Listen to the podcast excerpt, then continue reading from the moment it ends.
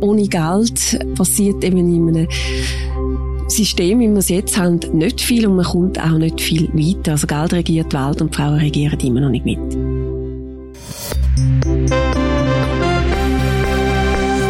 Tagesanzeigerin, der Podcast von Frauen, die Schlagzeilen schreiben, über Frauen, die Schlagzeilen machen.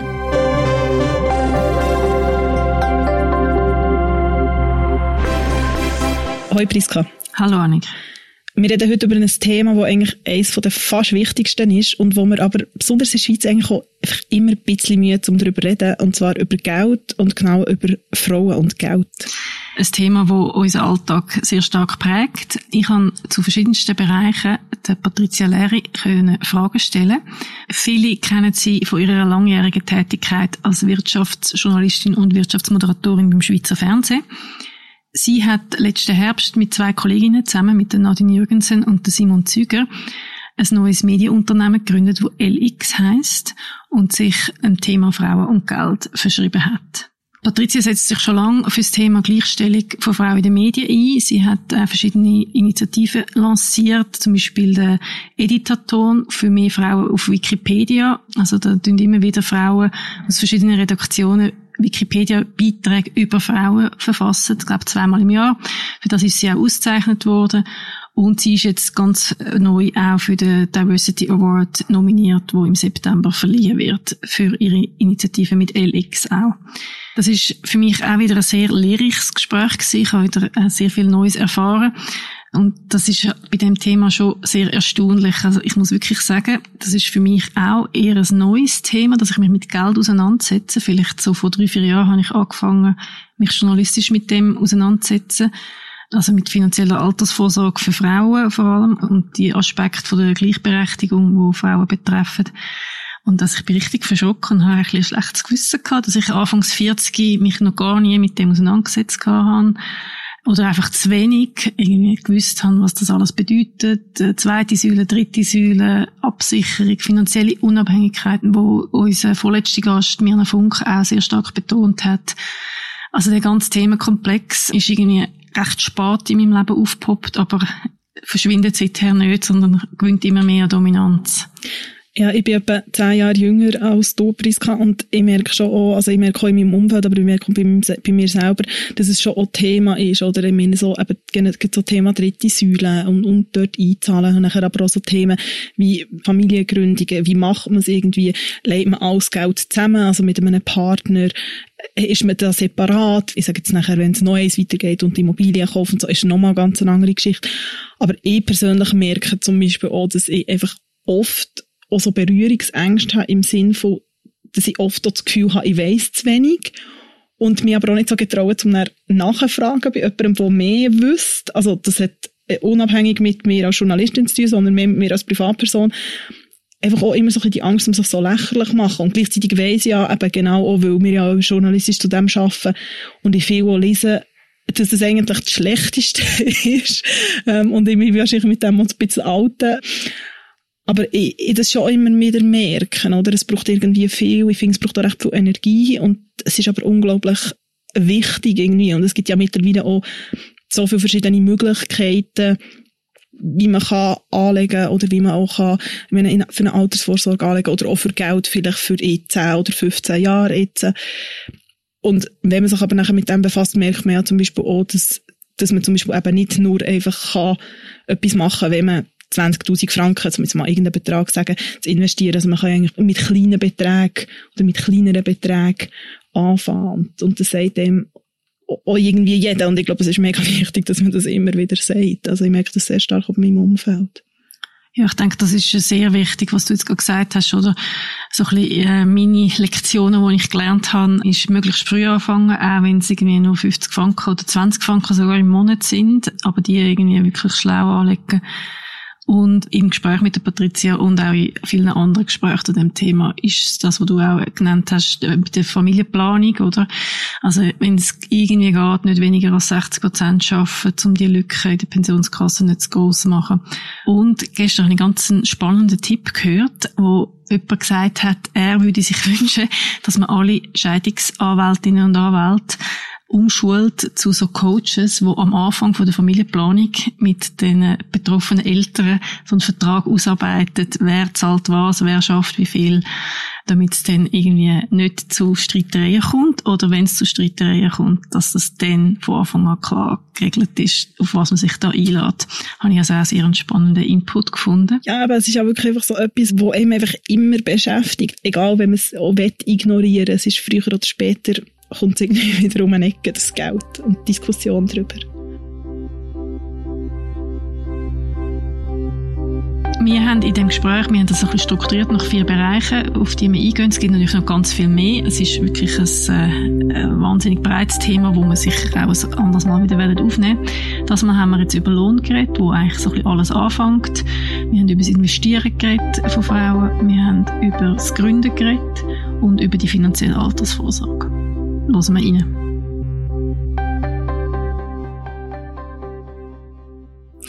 Hoi Patricia. Hoi Priska. Sehr schön bist du da. Wir reden heute über das große Thema Frauen und Geld. Das ist natürlich ein ausuferndes Gebiet. Wir versuchen uns ein zu fokussieren auf verschiedene Bereiche. Zuerst, was hat dich und deine Mitgründerin dazu bewegt, ein Medienportal zum Thema Frauen und Geld zu gründen? Zuerst mal sicher von den Zahlen her, wenn man die anschaut in der Schweiz, oder da hat es Menge Studien gegeben und die, es am plakativsten zeigt, hat 56 Prozent der Frauen sind finanziell abhängig, können sich nicht finanziell selber über Wasser halten. Und das ist einfach krasse Abhängigkeit und das halten auch Frauen klein und ohne Geld passiert eben in einem System, wie wir es jetzt haben, nicht viel und man kommt auch nicht viel weiter. Also Geld regiert die Welt und Frauen regieren immer noch nicht mit. Eben, scheinbar hinken die Frauen in verschiedenen Aspekten oder eigentlich fast in allen Aspekten vom Thema Geld der Männer hinterher. Beim Investieren, beim Gründen von eigenen Unternehmen und auch immer noch beim Lohn und bei der finanziellen Altersvorsorge. Wir gehen eben noch im Detail auf die verschiedenen Bereiche ein. Aber warum ist das so? Und wo siehst du vielleicht die grössten Unterschiede oder Lücken zu den Männern? Ja, es ist natürlich auch historisch. Das Geld ist natürlich ein Machtmittel, wo global immer noch wirklich die Frauen sehr ja, abhängig macht und, und auch eigentlich unterdrückt, oder? Man sieht auch eigentlich, was man für Potenzial hätte, wenn eben die Frau wirklich auch im Arbeitsmarkt wäre, mehr Jobs hätte, das wäre wunderbar für unseren Wohlstand, oder? Aber es gibt ganze Bücher darüber, die aufzeigen, dass das halt nicht der Fall ist und dass man auch viel verpassen, riesige Chancen verpassen, dass Frauen noch nicht so im Arbeitsmarkt drin sind. Und wir haben natürlich auch in der Schweiz eine spezielle Situation, Land vom Bankgeheimnis. Geld ist sowieso ein riesen Tabu, man redet nicht darüber, man wird auch so sozialisiert, gerade auch Mädchen wird leider weniger und später erst Sackgeld oder Geld geben. Auch sie werden weniger zahlt für Haushaltsämtli oder fürs Mithelfen im, im Haushalt. Dann kommen jetzt auch tiefere Beträge über auf Geburtstag und Weihnachten. Der Gender Pocket Money Gap, der Taschengeld Gap ist leider weltweit so in Ländern, wo es überhaupt Taschengeld gibt. Das ist ja erst ein ein Wohlstandsphänomen. Mhm. Also es gibt sehr viele Sachen, die da mit spielen. Auch die Finanzbildung. Das hat dann wiederum sehr viel mit Mathe zu tun. Mathe wird den Mädchen halt oft auch noch gesagt, ihr könnt nicht äh, Mathe. Dann gibt es so die unbewussten Sachen, dass Eltern zum Beispiel viel mehr dreidimensionale Spiele spielen, auch mit Klötzli, mit Lego-Puzzles und so weiter Bauspiele machen, mit Buben, mit Mädchen viel weniger. Das ist sehr, sehr wichtig fürs räumliche Denken. Also es fängt schon ganz, ganz vieles in der Kindheit an, wo man eben bewusst könnte auch aufbrechen. Also Geld ist sehr, sehr ein breites Thema und betrifft nicht nur einfach unseren Lohn. Es fängt schon in unserer Kindheit an. Die ersten Geldgewohnheiten bilden sich ab fünf. Und es hat das sehr, sehr viel mit Selbstbewusstsein zu tun. Und das finde ich immer so wahnsinnig erhellend auch, schockierend gleichzeitig, oder beides. Es hat ja die berühmte ähm, Studie gegeben, wo man Mädchen und Buben eine Geschichte erzählt hat von einer super smarten, von einer ganz intelligenten Person. Und dann haben wir Fotos gezeigt und alle haben eigentlich dann auf ihr eigenes Geschlecht gezeigt. Bis etwa sechs. Und nachher, das ist das Princeton-Experiment, nachher hat sich gezeigt, dass fast 100 Prozent dann bei dieser supersmarten Person aufs Viertel von Männern getippt haben. Also mhm. in dieser Zeit, sechs, sieben, vielleicht auch das Schulsystem, Integration, passiert etwas mit dem Selbstbewusstsein von Mädchen und das ist auch global bewiesen worden. Es gibt ähnliche Studien. Und es passiert eben auch in, Finanz, in der Finanzbildung. Also der Finanzbildungsgap ist 28 Prozent hoch. Mhm. Also ist auch enorm zwischen den Geschlechtern. Und wenn man das mal so anschaut, es gibt so drei wichtige Fragen zum Finanzbildung messen. Und der Test hat eben auch Kästchen mit Ich weiß es nicht. Und wenn man die eben weglassen die Kästchen, was passiert dann? Dann schrumpft der Finanzbildungsgap auf 9%. Also Frauen wissen viel, viel mehr über Finanzen, als sie denken. Und das ist eigentlich auch eine von unseren Hauptmessages, die wir, Alex, die wir sagen, bestärken. Ihr wisst extrem viel. Ihr seid sogar viel kritischer, schaut genauer an, ihr recherchiert mehr, bevor ihr etwas macht mit Finanzen, mit Geld. Also probieren es jetzt aus oder jeden Tag zählt. Das ist einfach wichtig beim Anlegen. Bei der Rekrutierung ist ja das so ein Thema. Bei Stellenausschreibungen gibt es ja so Untersuchungen, dass, ja.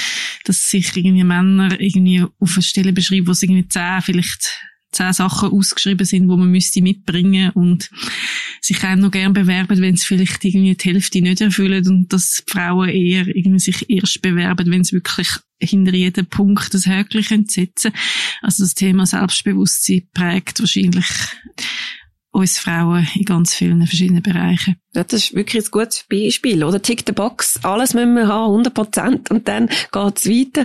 Und bei Männern muss das gar nicht so vollständig sein, und sondern Sie denken dann schon ja gar keine Ausgabe, Nein, es, es, ist wirklich, und das, das zieht sich ja durch alle Lebensbereiche, oder? Das mit dem Selbstbewusstsein. Jetzt, wenn wir noch auf die verschiedenen Aspekte eingehen, jetzt vielleicht zuerst zum Stichwort Lohnungleichheit. Das ist ja auch ein großer Faktor von den Finanzen. Es gibt ja eigentlich Gesetze, wo, wo eigentlich nur noch minimale Unterschiede erlauben. Ist denn das wirklich noch ein Problem in eurer Beobachtung? Ja, und interessanterweise ist vor allem bei Topfrauen und Frauen dann mit Migrationshintergrund sind die grössten Gaps. Also wirklich auf Top-Ebene Karrierefrauen, wo dann gerade in gewissen Branchen wie auch Finanz Branchen, dort sind Gaps am grössten einfach auch. Dort hat es natürlich auch viel Variablen, Boni-Anteil, wo sich dann grosse Unterschiede zeigen. Und gleichzeitig eben sagt man, ja, die kommen ja oben ab. Man muss ja jetzt auch zum Teil Ausweis oder transparenter zeigen. Also in vielen Ländern schon in der Schweiz noch nicht so genau mit der Lohnanalyse, vor allem auch die, die nicht börsenkotiert sind, die müssen gar nichts ausweisen, oder? Und auch keine softe Frauenquote. Da gibt's natürlich noch ganz viel Dunkelziffer und was, was da eigentlich genau die Unterschiede sind. Aber was ich schon immer wieder erschreckend finde, die Zahl ist ja nur schon nach der Ausbildung, nach dem Studium, dass dort schon ein Unterschied ist von sieben Prozent ähm, bei den Einstiegsgehältern. Und dort haben wir ja noch wirklich keinen Unterschied in der Ausbildung oder Erfahrung. Was ratet ihr denn oder du, ähm, Mensch, es sind ja nicht immer nur Frauen, sondern ab und zu auch Männer, die weniger verdienen als zum Beispiel Menschen mit gleicher Erfahrung, mit gleicher Arbeit. Jetzt, wenn jetzt jemand das Gefühl hat, eben sie oder er verdient weniger für seine Arbeit als andere, was ist denn so euer Rat? Was, was macht man denn da? Also ich glaube, irgendwie muss man sich auch mal trauen, Nein zu sagen, oder? Dann ist es auch nicht der passende Arbeitgeber. Klar muss man zuerst das Gespräch suchen, aber das auch nicht mehr mitmachen. Wir sagen auch immer wieder bei Alex, hey, mehr Mut zu Nein, das nicht mehr mitmachen, das Rebellentum. Gerade auch eine jüngere Generation, die sind in einer sehr vorteilhaften Position. Generation Z, Millennials, die sind wirklich sehr, sehr gefragt mittlerweile auf dem, auf dem Markt. Die haben die Wahl und die Chance, und zum auch mal wechseln und sich das nicht mehr gefallen lassen. Also da würde ich alle ermutigen. Wir wissen, wie viel wir haben einen Fachkräftemangel. Es gehen sehr viele Pensionierung von Fachkräften. Wir haben eine riesen Lücke, es hat auch der Arbeitgeberverband. Also da kommt wirklich, eine, wir sind in einer starken Verhandlungsposition, in einer viel stärker, als das noch vor ein paar Jahren war. Also das unbedingt nutzen. Natürlich in Gesprächen, da haben wir noch sehr viele Einzeltipps. Wir haben auch wirklich Lohnverhandlungsvideo, Explainers, Tutorials, wo man den Frauen wirklich auch Schritt für Schritt zeigen, was sie machen können. Das ist vor allem viel für Member, aber wir haben auch viel Sachen gratis oder wo man wichtig findet. Zum Beispiel Reinigungskräfte. Oder sind wir jetzt da, dass wir auch dort äh, Explainers machen und Checklisten für Reinigungskräfte, wie sie in verschiedenen Sprachen oder auch, dass man auch wirklich Menschen, Frauen, die weniger verdienen, einen Zugang hat, irgendwie auch Richtlinien, Hilfe anbietet, um dort dafür zu kommen und eben nicht ausgenutzt werden. Jetzt zu einem anderen Bereich, und zwar zum Investieren. Du hast es vorher auch äh, kurz angetönt. Man liest ja immer wieder, dass Frauen anscheinend eben risikoaverser sind und darum irgendwie riskante Investments auch scheuen, haben dann Frauen andere Stärken, äh, wo sie zu guten Investorinnen machen? Also ich sage immer, eigentlich müssen wir jetzt einfach anfangen, all die Typen von diesen Trading-Plattformen oder Apps wegzubringen. Also ich meine, da sieht man schon, also die Bitcoin-Zombies und Krypto-Zombies, die es gibt, man sieht wirklich, dass die Apps viel Männer abhängig machen, oder? Von dem Traden. Und man sieht bei den Daytrader, zum grossen, überwiegenden Teil, 85 Prozent, macht mittelfristig Verlust. Und das mehr zu schlagen, das kann man nicht, das ist wieder Leid. Und da finde ich das toll, dass Frauen das richtig einschätzen, da einfach auch vorsichtiger sind und auch etwas lernen aus der Studie und Untersuchungen, die wir gemacht haben. Wichtiger ist ja wirklich für die Frauen, sich mal überlegen, was einem wichtig ist im Mindset, wo man hat, oder auch werteorientiert. Und da sieht man bei den Frauen wirklich 92 Prozent, gerade auch wieder in der aktuellen BNY Mellon-Studie, ist einfach wichtig, bis sehr wichtig, das nachhaltige Investieren. Und das ist ja auch gut so. Das ist einfach ein riesen Hebel, den wir haben können. Uns wird immer gesagt, konsumieren nachhaltig, essen vegan, wenn das Flugzeug Flugzeug verzichten, auf, auf ein Auto und das ist alles schön und gut und das bin ich auch dafür, dass man da drauf schaut. Aber wir können viel, viel einen grösseren Hebel haben wir wirklich mit unseren Vorsorgegeldern aber auch sonst mit dem Geld, das wir haben. Also auf dem Konto, Bargeld, haben wir gar keinen Impact auf irgendeinen Wandel, auf einen gesellschaftlichen Wandel, auf einen Wirtschaftswandel, für eine verantwortungsvollere Wirtschaft. Aber mit Anlegen haben wir einen Hebel und können dort einen Wandel bringen. Wenn ich mich so umschaue, äh, bei den Banken scheint ja so die Frau als Zielgruppe schon angekommen zu sein. Es gibt ja ganz viel so Angebote und Workshops und Produkte, Finanzprodukte, die sich irgendwie an Frauen wenden in der, in der Sprache oder in der Aufmachung. Aber interessanterweise weniger so die Faktoren, sind mir jetzt aufgefallen, wo du jetzt erwähnt hast. Also ist das eher Marketing, hast du das Gefühl, oder bringt das etwas, wenn man irgendwie die Frauen konkret anspricht?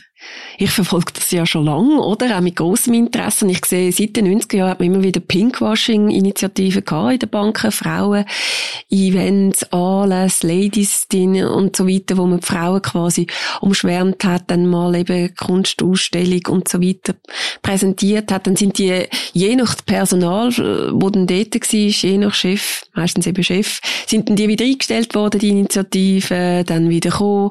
Wenn das weggelingen, braucht es jemanden, der wirklich wirklich, oder wo das in der DNA ist. Das ist nicht in der DNA von einer männerdominierten Industrie. Überhaupt nicht, oder? Und es gibt dann immer wieder Initiativen und zum Glück auch von internen Ambassadorinnen, Bankerinnen, wo das immer wieder auch probieren, zu Recht und eben sagen, wie wichtig eben auch Frauen als Kundinnen sind, aber dann werden die wieder bremst und das haben wir so viele auch Bankerinnen, die zu uns kommen, die wirklich frustriert sind, die jahrelang dafür kämpfen, dass man auch Budget bekommt für so Initiativen und etwas kann machen. Und dann in der nächsten Restrukturierung fallen die Programme wieder weg und man sagt, das ist einfach ein Feigenblatt. Und das merken Kundinnen, das ist nicht echt, oder? Das ist nicht etwas, wo einem ernst nimmt, dass man dranbleibt und sagt, doch, wir merken, in der Ansprache haben wir versagt bis jetzt. Und da gibt es auch zahlreiche Studien, die das zeigen, dass 82 Prozent der Frauen sich wirklich nicht angesprochen fühlen von dem Jargon, von der Aufmachung, von der Tonalität, vom ganzen Content von dieser Finanzindustrie. Und das ist also etwas, oder? Auch viele Männer fühlen sich nicht angesprochen übrigens, aber bei den Frauen ist es noch viel ein grösserer Prozentsatz. Du hast vorher auch erwähnt, dass es wenig weibliche Gründerinnen gibt von Startups und auch, es gibt, glaube ich, auch wenig weibliche Investorinnen in Startups. Kannst du das noch erklären, warum das, das so ist und wahrscheinlich gibt es auch einen Zusammenhang, oder? Wenig weibliche Investorinnen gleich weniger weibliche Gründerinnen, oder? Ja, also man sieht eben viele Sachen, oder? Wir sind traditionell nicht so Startup-Land. Also wenn man Estland anschaut, Israel, Startup-Nations, wo wirklich da viel rum ist und viel gefördert wird, wo ich studiert habe, es ist nichts da gewesen. Und das hat sich schon stark geändert zum Glück. Also ich glaube, das ist auch wieder kulturell, haben wir müssen da dazu lernen und da passiert viel zum Glück. Und dann aber eben mit den Frauen, und das merkt man auch, das ist so wichtig, wenn man in dem Startup-Bereich, in den Growth, Wachstum-Startup-Bereich reinkommen think big. Also gross denken, global, international denken, mit dem Businessplan und alles. Und die Frauen werden einfach so sozialisiert zu dieser Bescheidenheit, eher dann als Einzelmaske sich selbstständig machen und nicht gross eben sich zu vernetzen oder miteinander zusammen zu arbeiten. Das ist wirklich auch ein Problem auf der Seite der Frauen, oder? Und dass man dann auch den Mut nicht hat durch die Bestärkung. Und auf der Seite von Investorinnen merken wir natürlich schon, es hat so viele wohlhabende Frauen in der Schweiz, aber auch sie haben nicht den Risikomindset, sind auch nicht so aufgewachsen. Sie machen Charity und ähm, not for profit, was natürlich extrem, extrem wichtig ist für das Land, dass man das macht, oder? Aber sie haben die Risikokultur nicht, dass sie auch Businesspläne anschauen, das Risiko auf sich nehmen und ja, also das ist natürlich, ja, sich durch Zahlenreihen kämpfen, das anschauen, herausfordern, challengen und, und das ist natürlich auch jahrelange Erfahrung, wo da im VC-Bereich Männer haben, oder? Es ist so eine Illustration, die ich sehr eindrücklich finde, wo man bei euch kann sehen, wo so das Leben, das Finanzleben von der Frau sehr verschlungen dargestellt wird, mit eben vielleicht irgendwie Pausen, wenn man ein äh, Kind bekommt. Und das Finanzleben vom Mann ist traditionell eher sehr linear und steigt so an. Und ihr sagt, dass das Finanzsystem auf den linearen Ablauf ausgerichtet ist. Vielleicht kannst du da kurz erklären, oder, warum das, das so ist und wo da in der Problem entstehen bei dem eher verschlungenen Lebensweg von der Frau. Ja, eben, man sieht eben wirklich so die Motherhood Penalty, also die Mutterschaftsstrafe in dem Sinn, wenn man einfach dort die Pause hat, der Unterbruch, eben nicht mehr der lineare CV, sondern eben plötzlich ein bumpy Lebenslauf und, und da sehen wir halt riesig, oder? Also dass äh, die Lohnimbussen sind immens und die sind auch nach zehn Jahren nicht aufgeholt sind ganz erschütternde Zahlen dazu. Es ist etwa auch, dass man nach einem Jahr zwei Drittel weniger Lohn hat. Also es ist dann auch, wie man einsteigt, Teilzeit. Dann haben wir natürlich Systemanreize bei uns, die einfach voll auf den Alleinernährer ausgerichtet sind, auch im Steuersystem oder die Individualbesteuerung. Ganz, ganz wichtig, weil es macht, macht überhaupt keinen Sinn ökonomisch. Also die Leute können ja rechnen, Familien können ja rechnen, wenn der Mensch mit dem tieferen Einkommen, das ist eben auch statistisch gesehen wegen dem Gender Pay Gap, meistens die Frau, dass die dann überhaupt noch geht arbeiten bei diesen auch teuren Kosten, die wir haben. Wir haben dann von den teuersten Kinderbetreuungskosten ja, auf der ganzen Welt und sind eigentlich das zweitreichste Land der Welt und leisten uns dort überhaupt nicht an einer wirklich guten Betreuungsinfrastruktur, wo übrigens auch dann der Fachkräftemangel wo ja auch der Arbeitgeberverband kritisiert und darauf hinwirkt, auch schliessen würde, weil man den Frauen wirklich auch weiterhin ermöglichen würde, am Arbeitsmarkt teilzunehmen.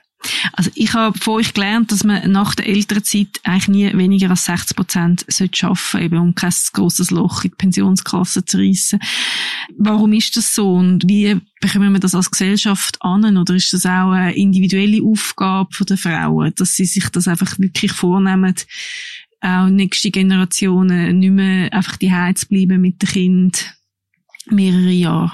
Ja, also da die Diskussion müssen wir führen. Das ist eine der wichtigsten Diskussionen auch für, für Equality, für Gleichheit, Gleichstellung zwischen den Geschlechtern.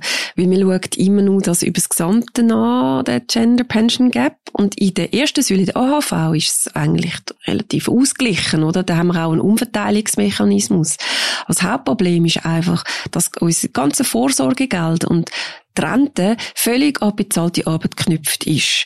Und wer unbezahlt arbeitet, und das ist in dem Land natürlich zu einem riesen Milliardenbetrag, wenn man es würde errechnen in Geldwert, sind das Frauen, die unbezahlt arbeiten. Und all das, was sie arbeiten, sie verlieren also nicht nur den Lohn, sie verlieren auch die ganzen Ansprache- und Vorsorgegelder, oder wo dann der Arbeitgeber in der zweiten Säule eben noch darauf aufzahlt. Also, die arbeiten dann nicht mehr. Und durch dass sie den Lohnentzug hat, geht ein grosser Teil, wo halt wirklich auch die Firmen Firmen den Frauen und den Männern zahlen, geht einfach verloren für die Zukunft. Und das hat man bis jetzt nie groß zusammengerechnet, oder? Sieht einfach so ein bisschen an, da haben sie weniger Lohn, dann nur über die Zeit und dann ein bisschen Teilzeit.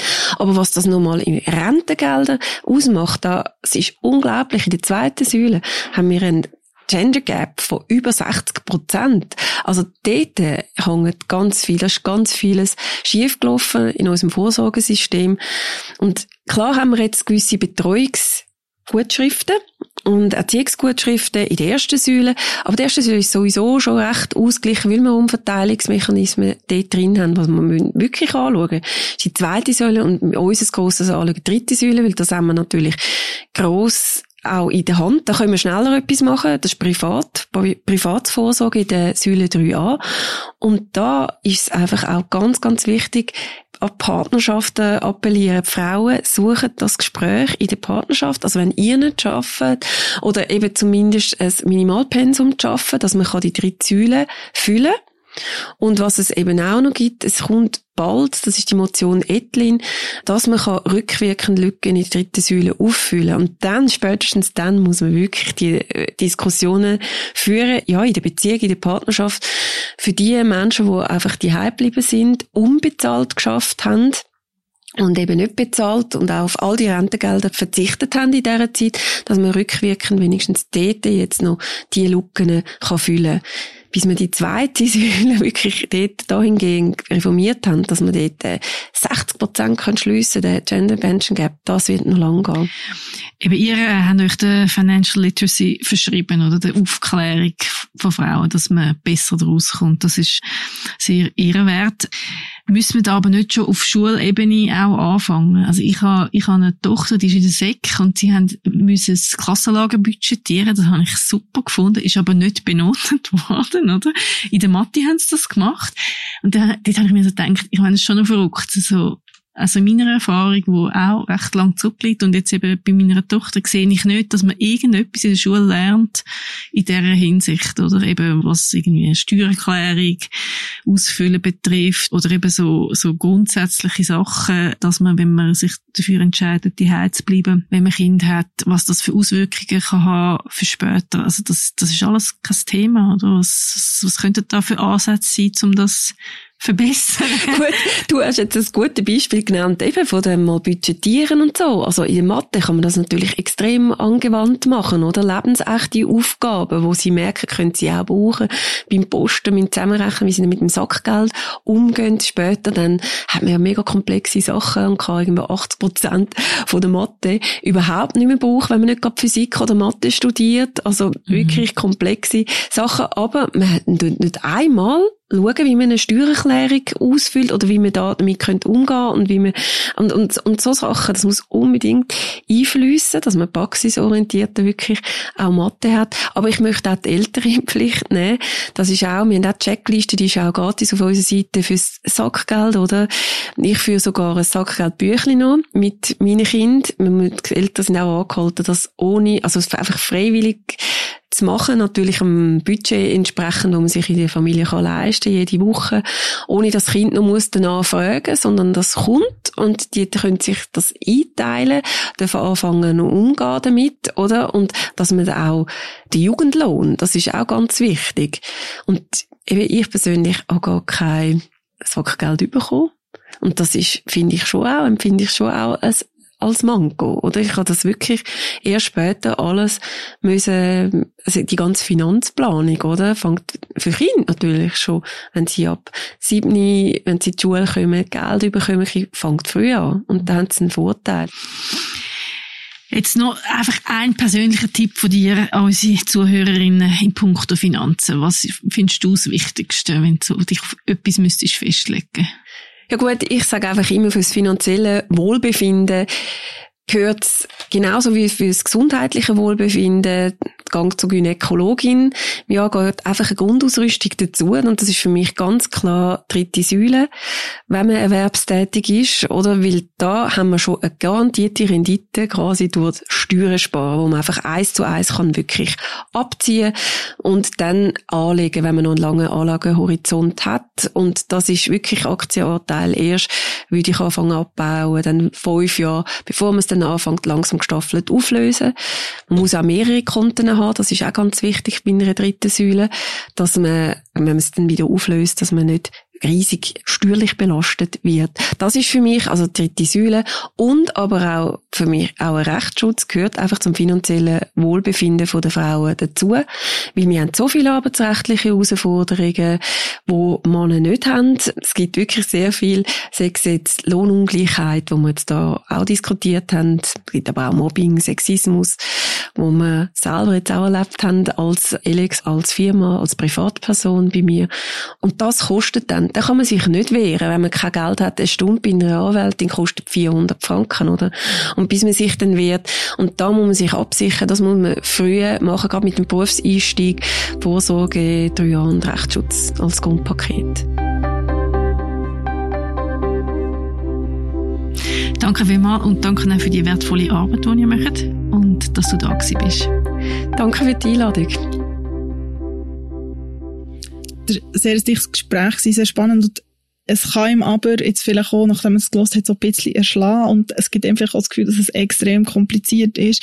Es ist es äh, tatsächlich nicht. Man muss sich schon jetzt damit auseinandersetzen, das ist aber jetzt auch nicht, dass man muss drei Wochen Ferien nehmen Für das, es gibt ja mittlerweile auch unglaublich viele verschiedene Sachen. Es gibt auch viel im deutschsprachigen Raum, das ist natürlich viel auf deutsches Recht, aber es gibt zum Beispiel auch verschiedene Magazine, wo, wo so Spezialausgaben nachher, wo es nur um Finanzen geht, rausgeben. Es gibt irgendwie mittlerweile auch sogar Influencerinnen, die Bücher zu dem Thema rausgeben. Wir haben auch innerhalb von der Tamedia immer wieder über das Thema geschrieben. Wir werden sicher verschiedene Sachen noch verlinken auch. Es geht um, um ganz verschiedene Altersgruppen, aber auch um verschiedene finanzielle Einkommen, weil ich finde, das ist schon noch ein wichtiger Punkt, oder?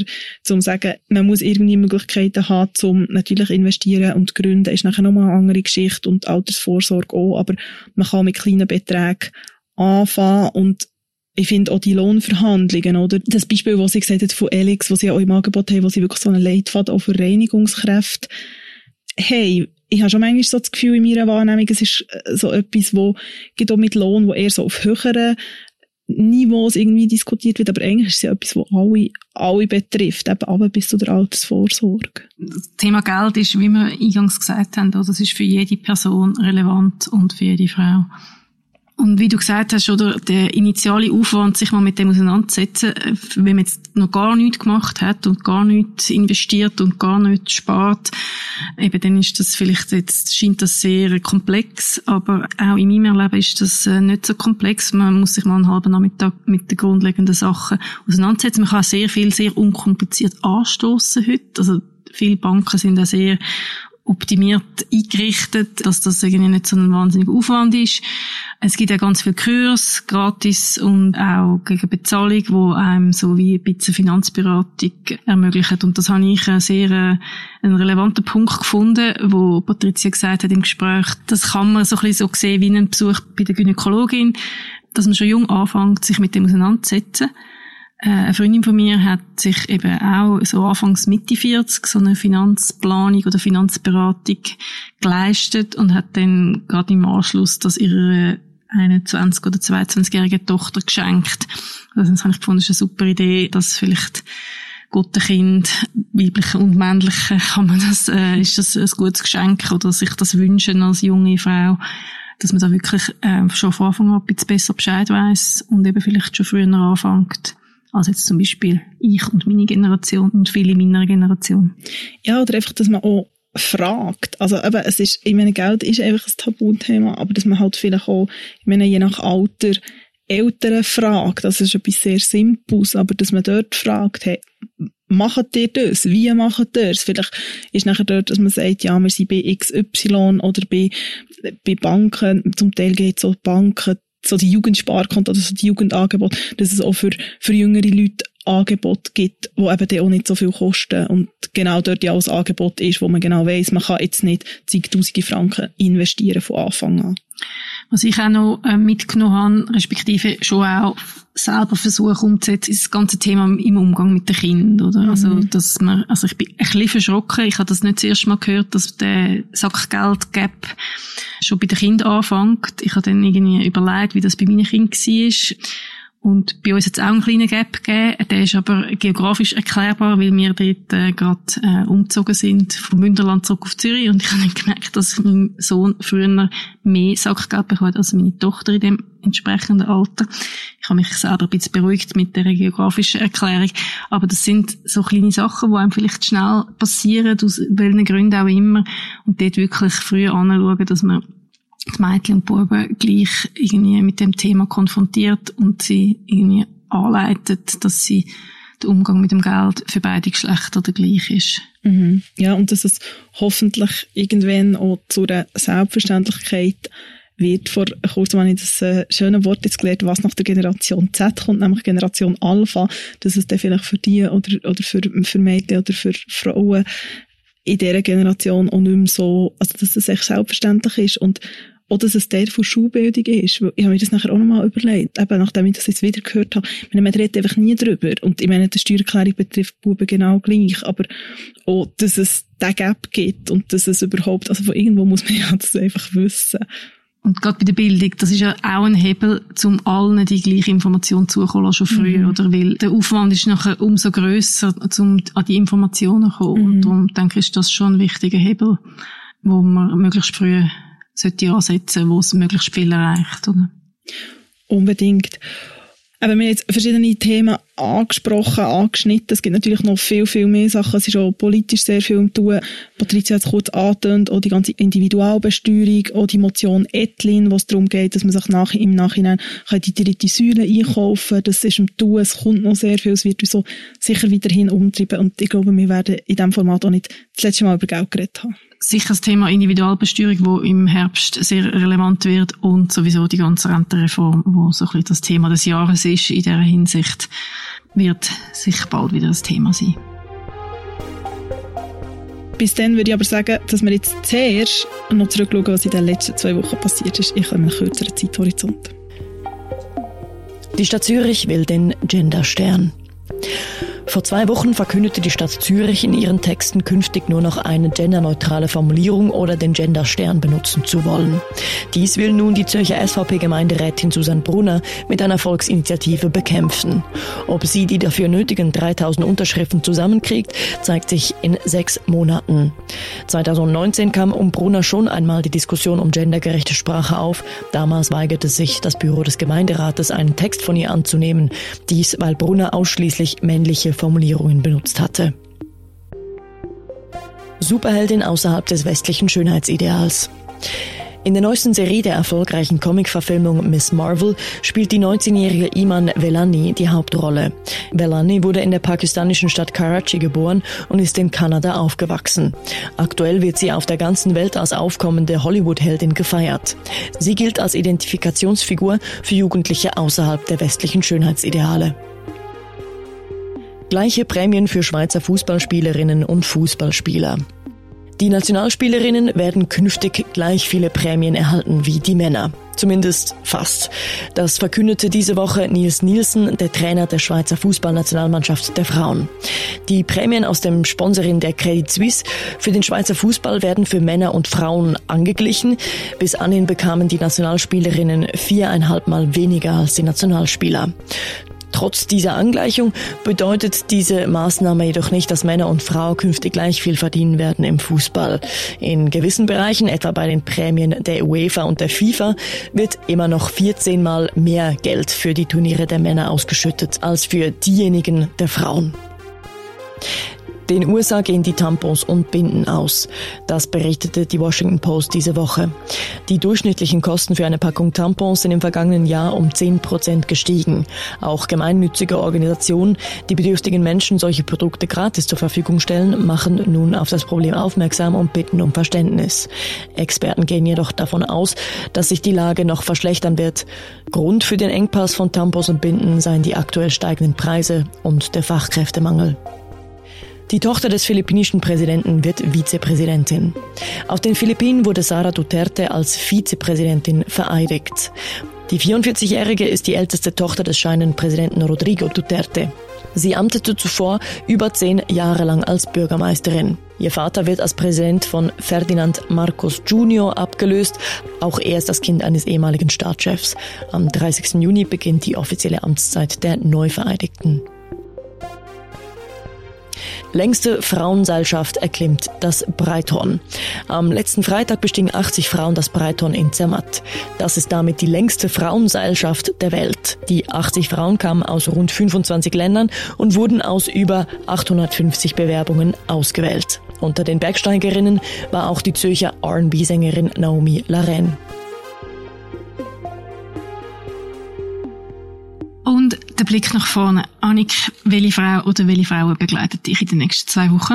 In den nächsten zwei Wochen wird mich eine Frau begleiten, eine Musikerin, und zwar Beyoncé. Sie bringt neue Musik raus. Sie hat ein Lied mittlerweile publiziert, Anfangswoche. Es heißt Break My Soul und es hat in meinem Freundinnenkreis schon zu verschiedenen Diskussionen geführt, weil das Lied nicht ganz allen gefällt. tönt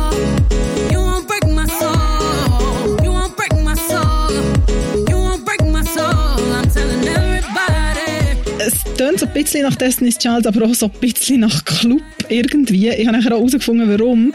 Sie hat nämlich so einen grossen House-Klassiker aus den 90er von der Robin S. Show Me Love gesampelt und das gehört mit diesem Lied an.